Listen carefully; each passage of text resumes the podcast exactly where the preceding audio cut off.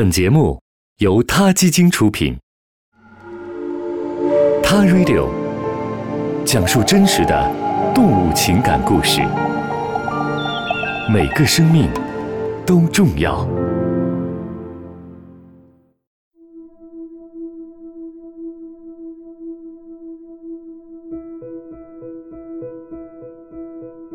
岁月在人类身上留下的记号是非常明显的，从婴儿到少年，从壮年到老年，不管你愿不愿意，每个阶段身体都会产生一些变化。相比之下，时间对动物们要仁慈得多。岁月在动物身上留下的痕迹基本上不是太明显，有些动物从出生到衰老，除了体型大小的改变外，外表基本没什么变化。动物们的驻颜术是天生的。但其实它们也会衰老，只不过难以被人察觉。要确定那些生长在野生环境中的动物的年龄是件难度很大的事，一般人就不用尝试了。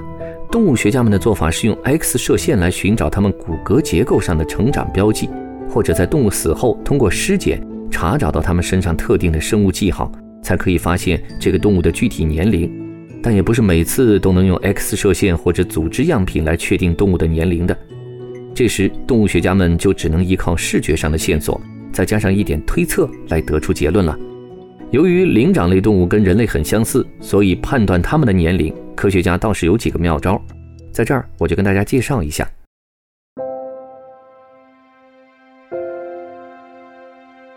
首先，灵长类动物会随着年龄长牙齿，所以一般会通过它们的牙齿来判断它们具体的年龄。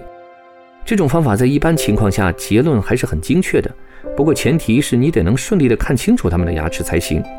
另外呢，猩猩会长皱纹，不过它们的皱纹不像人类那么明显。皱纹一般只能用来判断一只猩猩是处于婴儿期还是少年期。婴儿期猩猩的眼睛周围有白色的圆圈，这个圆圈之后会随着它的成长而消失。如果你看到一只有白色眼圈的猩猩，那就意味着你眼前的这个小家伙还没断奶呢。在野生的雄性猩猩当中呢，动物学家还会通过一种叫突缘或者面颊垫的东西来辨识动物的年龄。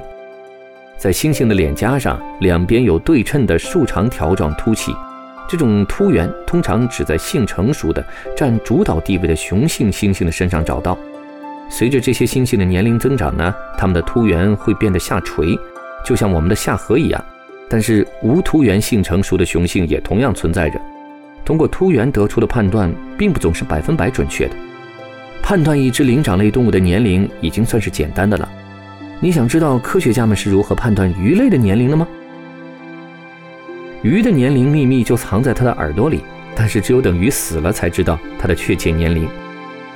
生物学家解剖了年长的石斑鱼的头部，他们发现这种鱼有两个小耳骨，这两个小耳骨也被称作耳石。在这种耳石上。有可以辨识的年轮，年轮一般呈葛状或者树状。通过观察这种年轮，我们就可以确定鱼的具体年龄了。但是由于耳石只在温度波动的环境中出现，所以生长在热带地区的鱼耳朵里是没有明显标记的。也就是说啊，热带鱼的年龄将是一个谜。驻颜最有数的动物莫过于海鸟们了。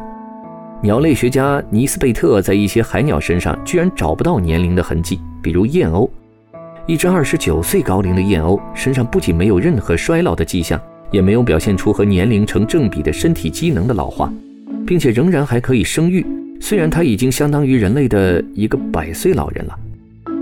科学家通过多年的研究，发现了细胞之所以会衰老和死亡的线索，那就是所有的染色体都带有一个保护帽，称之为。端粒，大部分的年轻细胞都带有端粒。当端粒变短的时候，细胞就会死亡。尼斯贝特通过研究燕鸥的端粒发现，燕鸥的端粒缩短速度远远低于同样大小的其他动物。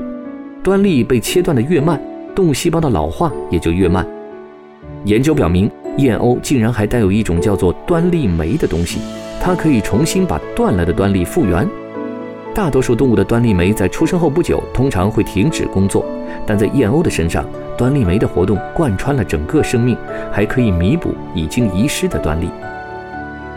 燕鸥并不是唯一不太会衰老的动物，另外一些海鸟还有一些鳄鱼类和龟类，也看起来呢像是小喝了一口不老泉一样。据说已经有公司开始研制和端粒有关的药物，试图让人类也和海鸟一样驻颜有术。不过科学家们可说了啊，这种魔力药物的研制需要花费很长很长的时间，而且端粒酶也不是唯一会影响人类衰老的因素，事情要比咱们想象的复杂的多。所以我觉得我们还是不要寄希望于这种科学炼丹了。大自然既然让人类衰老，总有一定的道理，那就顺其自然好了。好了，今天先聊到这里，我们下期的 Car 六再见。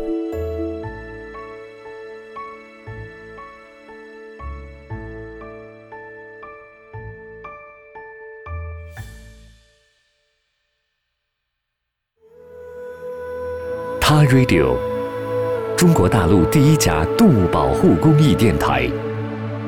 在这里，我们讲述动物的喜怒哀乐，尊重生命，善待动物。它的世界，因你而不同。